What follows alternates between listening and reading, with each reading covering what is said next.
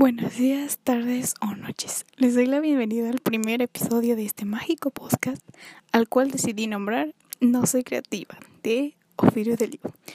Yo soy Ofi, una chica normal, con una vida normal. Pero de mí hay algo que nadie sabe. Eh, no, olvídenlo, eso no va a funcionar. Bueno, en fin, gente de afuera, ¿cómo andan? Yo estoy intentando improvisar la introducción para sonar lo más orgánica posible, aunque claro, existe la posibilidad de que les esté metiendo alto cringe. Sí, sí, perdón, y ya me entro en tema. Bueno, antes de, de pasar al tema principal, quería decir que soy fan de los AMVs, o sea, de esos videitos que la gente hace en donde vete escenas de anime y una canción de fondo. Sí, Captain. ok, um, pues solo quiero decir que a quien sea que se le haya ocurrido poner The Wanted Got Away con escenas de mi casa y Eren de, de Attack on Titan es un genio. Pero probablemente uno muy malvado. Fin del mini comunicado. Aparte de los AMV, me gustan muchas otras cosas, las cuales ya dije en mi tráiler, sobre todo cosas frikis y de arte y de cosas que impliquen echar a andar la imaginación. Hoy específicamente voy a hablar de mi escritura. Llevo escribiendo historias y novelas y cuentos desde que tengo memoria, pero siento que fue más o menos cuando tenía seis años que empecé a tomarme más en serio el asunto digamos que para ese momento yo ya aspiraba a ser el, la siguiente J.K. Rowling o algo así. Dije, esto me gusta, esto es lo mío y con el paso del tiempo me he dedicado a buscar mi propio estilo, formas, métodos, trucos, ya saben, todo eso. Actualmente, y como de costumbre, ando en varios proyectos a la vez. Ando escribiendo unas fichas de personajes específicamente, por si querían saber, y otras cosas aparte. Pero hoy voy a platicar de la primera y única vez que he publicado, a los 10 años. Sí. Actualmente lo publico por razones que al final, pero por el momento nos enfocaremos en esa curiosa y vergonzosa, pero llena de aprendizaje, ocasión. A ver, como ya dije antes, empecé cuando tenía 10 años, o sea que cuando eso pasó cuando yo iba en quinto de primaria, eh, haciendo cálculos, déjenme recordar exactamente en qué año fue. ay, no, no, no, no soy buena para las matemáticas. Ahorita no nos meteremos en eso, pero bueno. Eh, la cosa es que yo a esa edad, bueno, eh, como les digo, ya para esa edad yo ya estaba muy metida acá en el mundo de la escritura.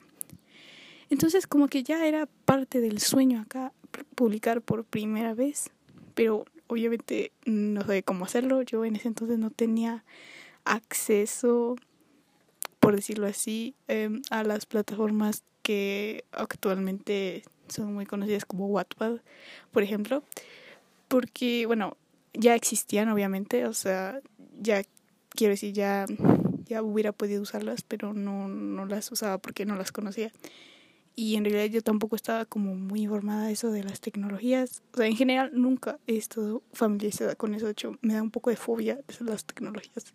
En general, no sé, no sé por qué, es una cosa rara.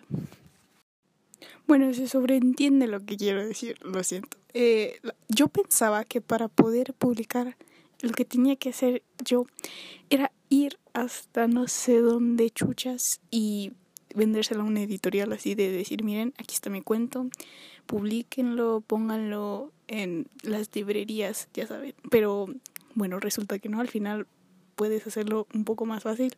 Después de eso me enteré y bueno, no sé por qué se me hizo esa revelación tan fuerte, era como de, wow.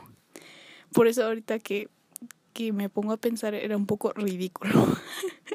que yo no conociera otras formas como de medios electrónicos para poder hacerlo, pero bueno.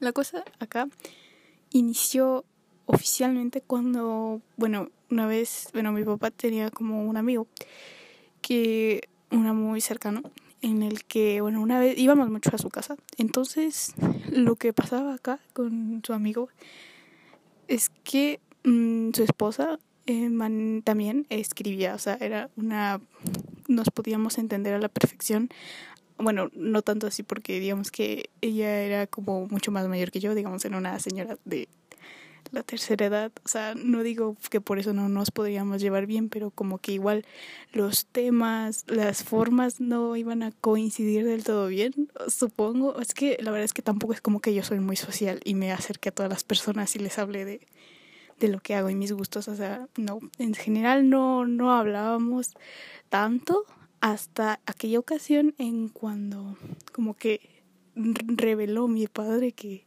que yo escribía, o sea, hacía mi intento y allá ellos como de, oh, genial, mi esposa también escribe y era como de, oh, vaya.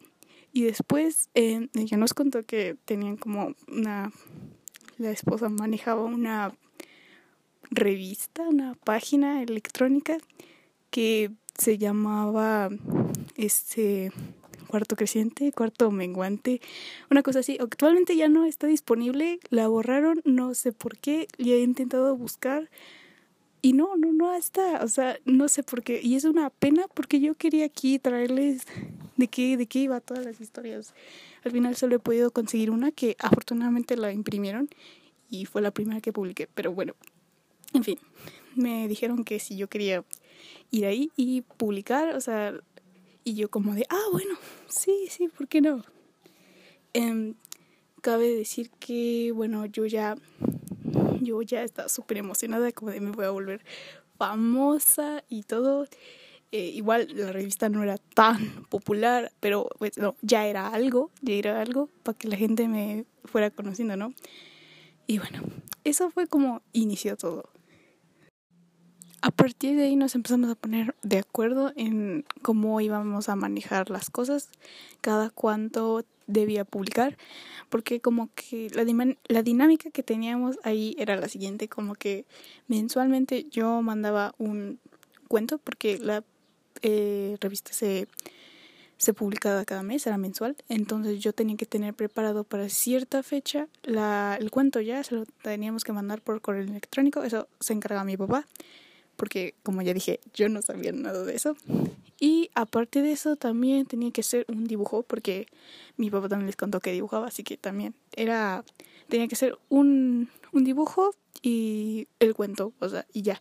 Eso era lo que se iba a publicar en mi sección. Y sí. Bueno, ahora voy a proceder a contarles la parte más candente del asunto. Y es de qué van las historias. Bueno, por cierto, si oyen mi voz diferente, una ambientación diferente, es porque lo estoy haciendo en diferentes días. Es por eso. Ah, y también quiero platicarles la mayor desgracia. Y es que en, en un audio anterior comenté que iba a poder leerles una historia, una de la, la única historia que había podido rescatar después de que se borró la página, pero eh, al final ya no la encontré, así que eh, prometo que se las voy a traer después, pero por el momento vamos a enfocarnos únicamente en contar más o menos de qué iban las historias, porque ya lo había intentado antes, o sea, esta no es la primera vez que intento hacer esta sección del podcast, por, bueno, esta parte, y es que no me salía, o sea, resumirlo lo más que se pueda, y a ver si, bueno, rescatando las cosas más importantes. Primera historia. Mi querido maestro. Eh, la historia que según les iba a leer y que les debo.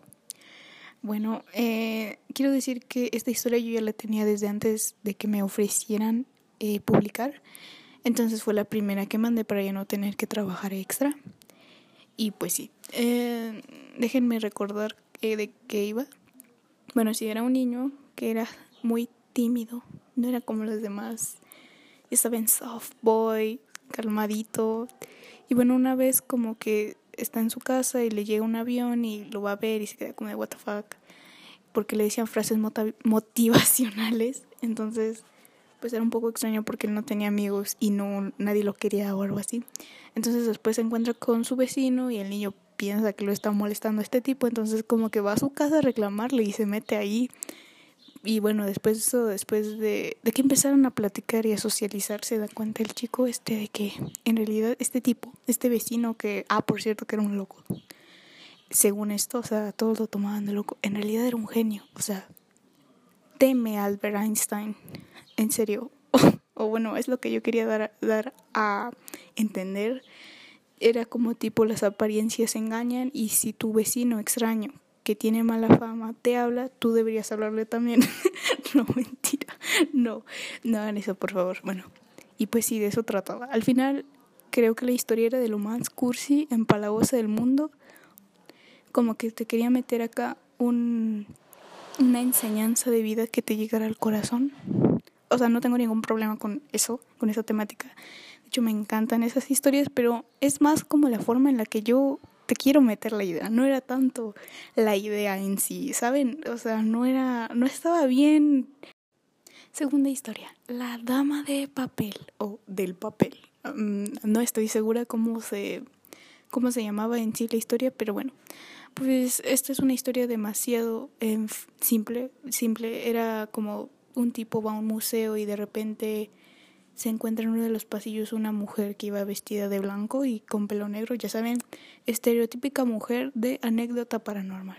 Bueno, entonces este tipo la sigue y la mujer como que se esconde y se va entre los pasillos para que este tipo no la alcance y en eso se le cae un papel y no recuerdo, bueno, creo que el tipo lo recoge, pero no recuerdo si el papel decía algo específico o, así, pero bueno, al final el hombre, este tipo, la sigue detrás de una puerta que llevaba a una dimensión de papel, o sea, todo era blanco, de papel, origami en general, ya saben, esa idea. Y ahí se acababa la historia. y bueno, quiero explicar específicamente qué ocurrió con esa historia y bueno, espero que nadie, de ninguna de las personas que me haya llegado a leer en la otra página llegue aquí porque si no me voy a sentir muy avergonzada. No sé, se van a decepcionar de mí, lo siento, pero es la verdad. Bueno, quiero contar esto y es que aquella vez que me tocó publicar esta historia yo no la tenía preparada. O sea, literalmente no tenía un final que me convenciera. Entonces ya literalmente mi papá y yo estábamos ahí a las dos de la noche intentando arreglarle un final que a mí me agradara y que tuviera algo, algo fuerte, algo, algo impactante, ¿no? Y bueno, al final como que a los dos se nos ocurrió, o no sé si a mi papá se le ocurrió, que lo que podíamos hacer era decir que, o sea, literalmente la historia terminaba en, era un mundo de papel. Pero tú, mejor ve por una pluma y un lápiz y no dejes que la siguiente página se quede en blanco y ya. Literalmente era como para que los demás terminaran la historia. Era como de, mira, yo no la pude terminar, no me dio ganas, no, sé, o sea, no entiendo por qué no lo hice. O sea, fue muy irresponsable de mi parte, lo admito, pero bueno, a final de cuentas, eh, así se mandó. Y recuerdo que aquella vez sí me dijo el amigo de mi papá, me felicitó porque había logrado mucha interacción con la gente que leía la página, porque sí, como que sí le hacían para continuar la historia desafortunadamente nunca llegué a leer una de sus continuaciones. Me hubiera gustado mucho, sinceramente, saber qué, qué hace y piensa la gente, pero pues no se pudo. bueno, hasta ahí la segunda historia. Número 3.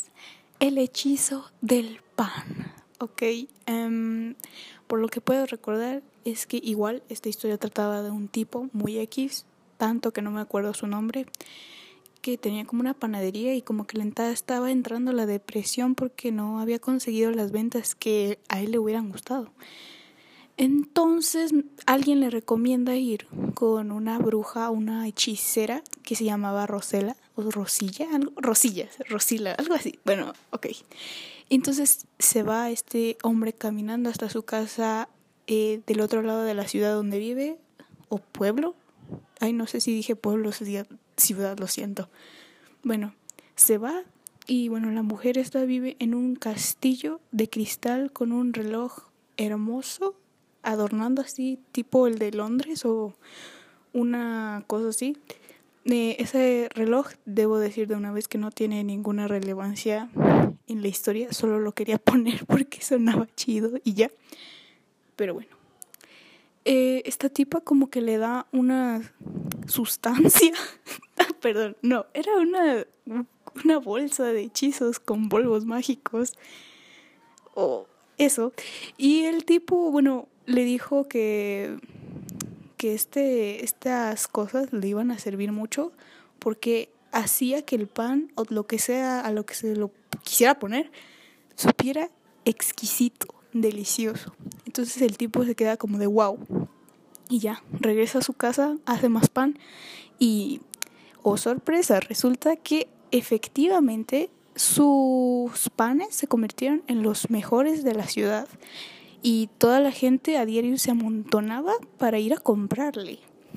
Y bueno, la cosa se salió de control un día que el tipo se quedó sin pan, se quedó sin sin algo, no me acuerdo. Y al final la gente como que se desesperó y no podía aguantar más y lo estaban persiguiendo. La gente lo perseguía, lo obligaban a hacer más pan para ellos.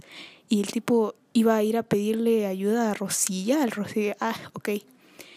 Y al final eh, creo que ella les, les lanza un hechizo para tranquilizarlos y ahí es cuando la mujer le explica al hombre este que esos polvos mágicos, esa esa sustancia de proveniencia dudosa, en realidad era azúcar, era azúcar común.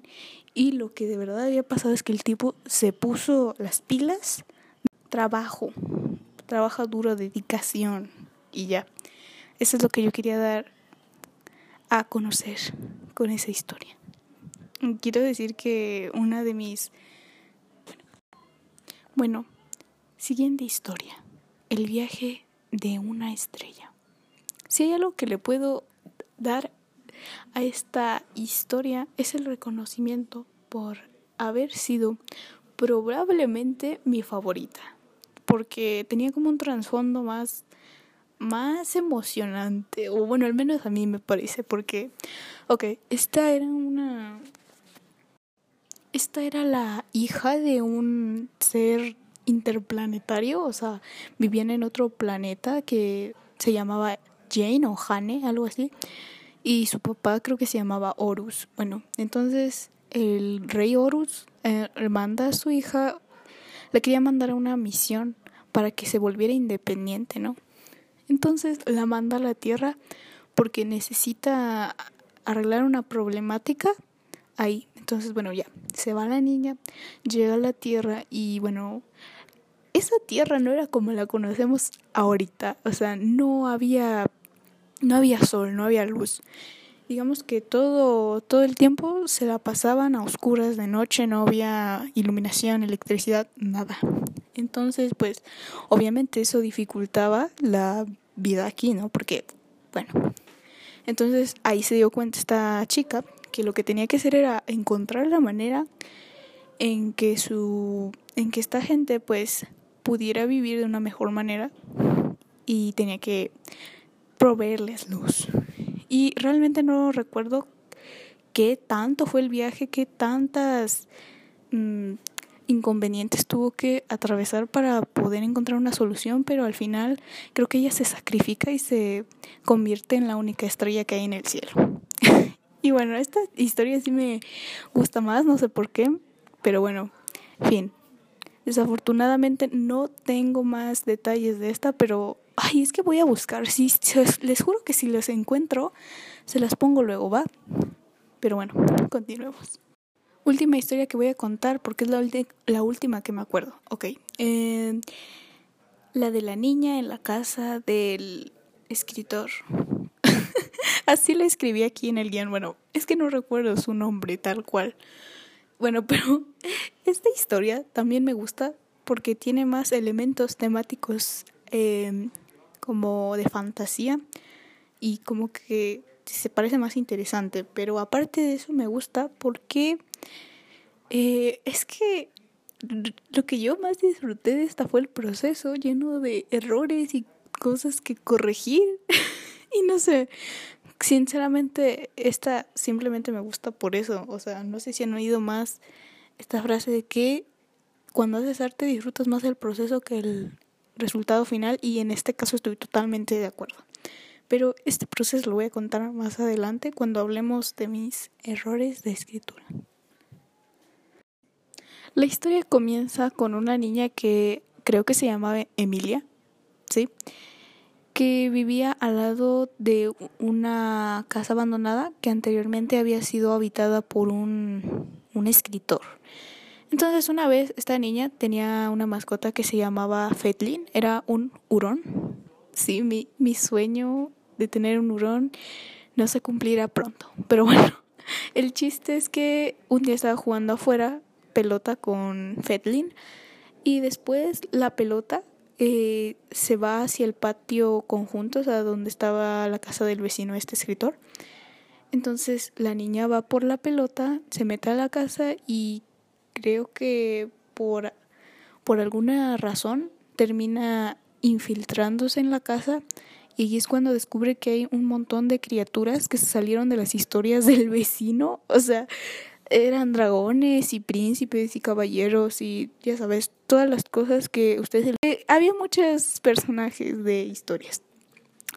Entonces me parece que después la niña tenía que ayudarles a, a, derrotar al malo que se quería apoderar del mundo de los cuentos del escritor este.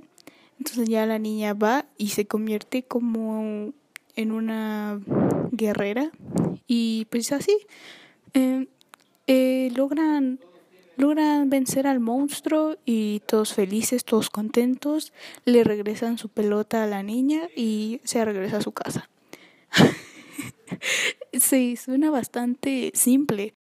Ahora, mis errores al escribir de ese entonces. Bueno, bien, yo cuando en esa edad tenía muchos, pero muchos errores ortográficos, gramaticales, de dicción de redacción, o sea, era la escritora que no sabía escribir, por Dios, o sea, no. Últimamente ya he mejorado eso, o sea, a través de los años aprendí muchísimas cosas, he, visto a muchas personas, muchos canales y todo eso, y pues sí, ya, creo si me quiero dedicar a eso, no puedo salirles con las cosas que escribí en el pasado. Tampoco me considero una experta, obviamente, no, aún me faltan muchísimas cosas por, por por entender, por aprender, así.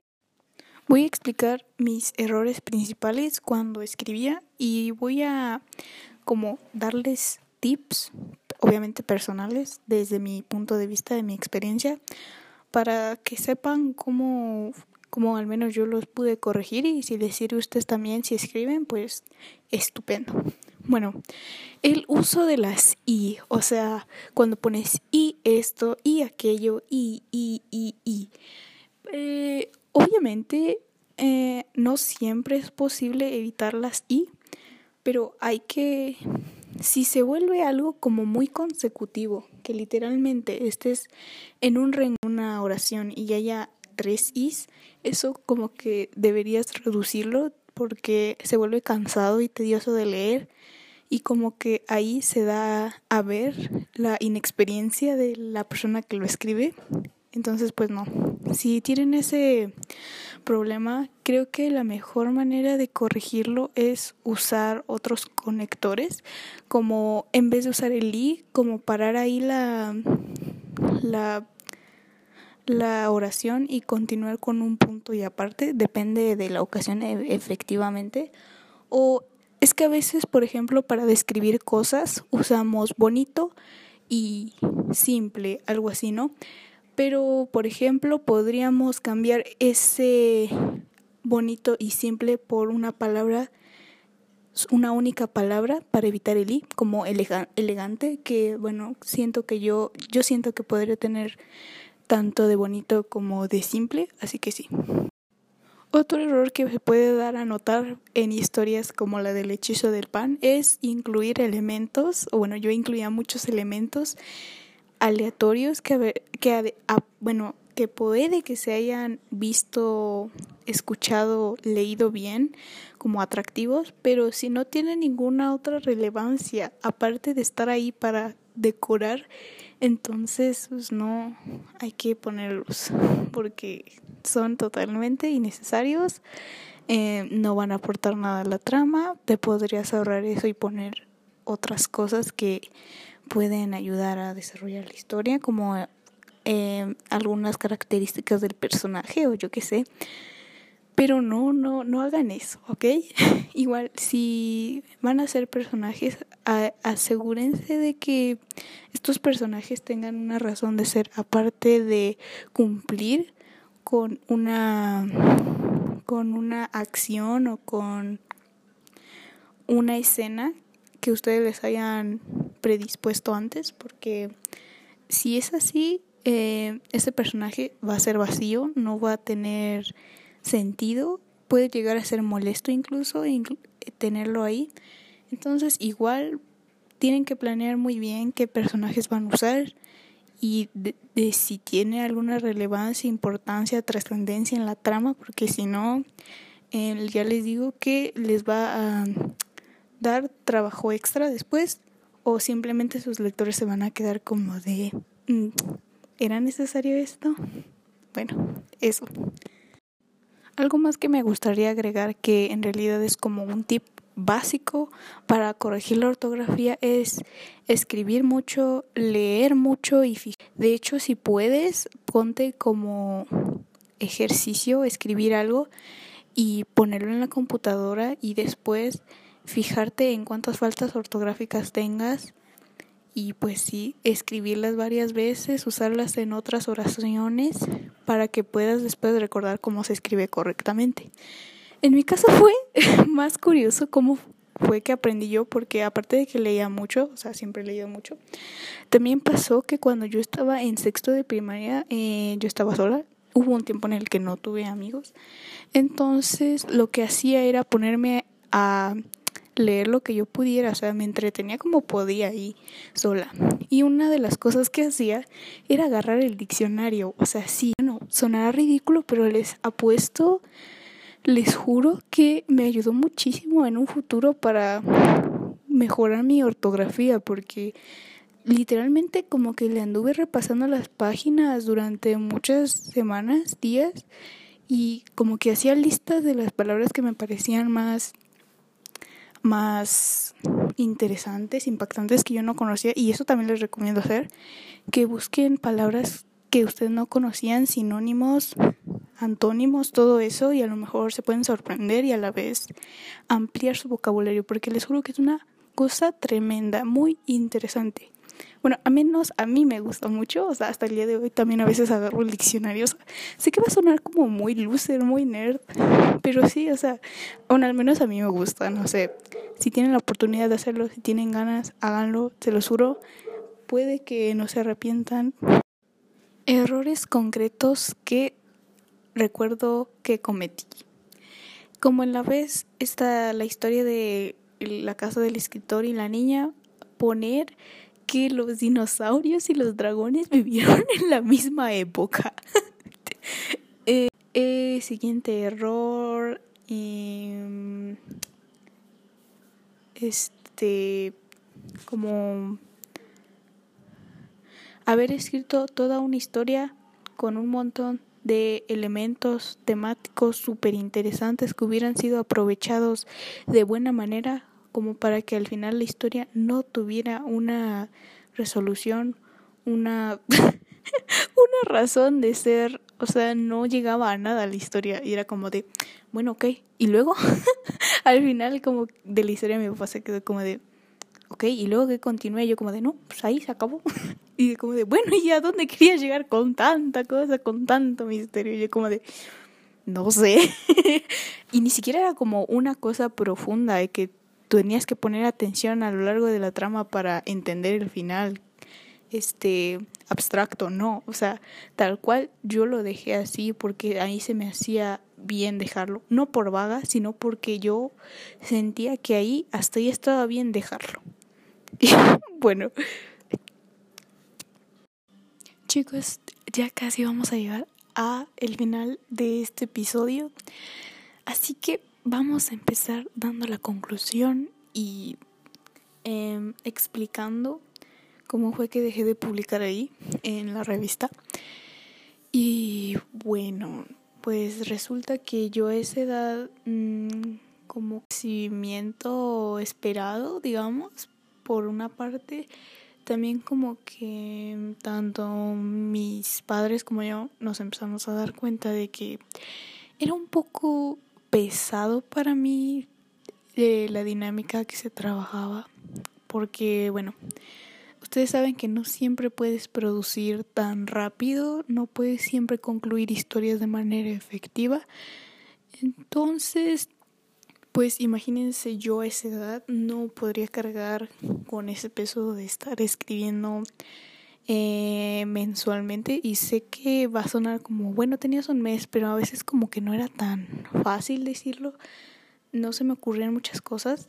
Actualmente, si tuviera que hacerlo, creo que tendría menos problema, obviamente, porque ya sé mejor cómo sacar inspiración e ideas, pero antes sí resultaba más cansado para mí, era como algo desgastante. Entonces de ahí como que le explicaron esto al a la de mi papá y pues ahí se quedó. Y después fue un día, a final de cuentas, no mucho después cerraron la página, así que aunque hubiera querido continuar no lo hubiera podido hacer. Nunca pregunté por qué la cerraron, simplemente un día ya no estaba, ya no, ya no estaba disponible en internet, así que bueno, pues sí. Hoy en día estoy muy emocionada por decir que voy a seguir publicando, o sea, después de cinco años de no haber publicado nada en ningún lugar, de no haber compartido nada con nadie. Bueno, no, en realidad con mis amigas sí había compartido una historia, básicamente como que se las mandaba por correo electrónico o algo así. bueno, y después de tanto tiempo voy a publicar, voy a empezar a publicar nuevamente en Wattpad. Eh, actualmente ya mi perfil está abierto. Todavía no he publicado nada, pero pienso hacerlo pronto. Y quiero eh, dar las gracias a una persona en especial que me ayudó a abrir mi cuenta de Wattpad porque como pudimos escuchar al principio, nunca se me dieron las malditas redes sociales. Entonces agradezco infinitamente a esa persona que me ayudó. Eh, Fer, te mando besos desde aquí. pues gracias, gracias a ella todo va a ser posible ahora. Y pues sí, eh, próximamente voy a estar publicando. Si quieren ir a revisar, pueden hacerlo, a seguirme. También tengo otras redes sociales, así que también pueden ir a seguirme por ahí, como, bueno, Instagram principalmente. Y bueno, ha llegado el final de este mágico primer episodio de No soy creativa, de Delio. Y pues si la próxima vez que nos escuchemos voy a estar contándoles acerca de otra historia especial que no tiene nada que ver con publicaciones, así que ya saben, espérenlo. Eh, compartan este podcast con la gente que les caiga bien, la que no tan bien, porque necesitamos gente aquí. bueno, muchas gracias y se cuidan mucho, toman agüita, eh, hagan ejercicio, coman frutos y verduras. Ya saben, todas las recomendaciones que les doy como su amiga. Ahí está. Bueno, nos vemos.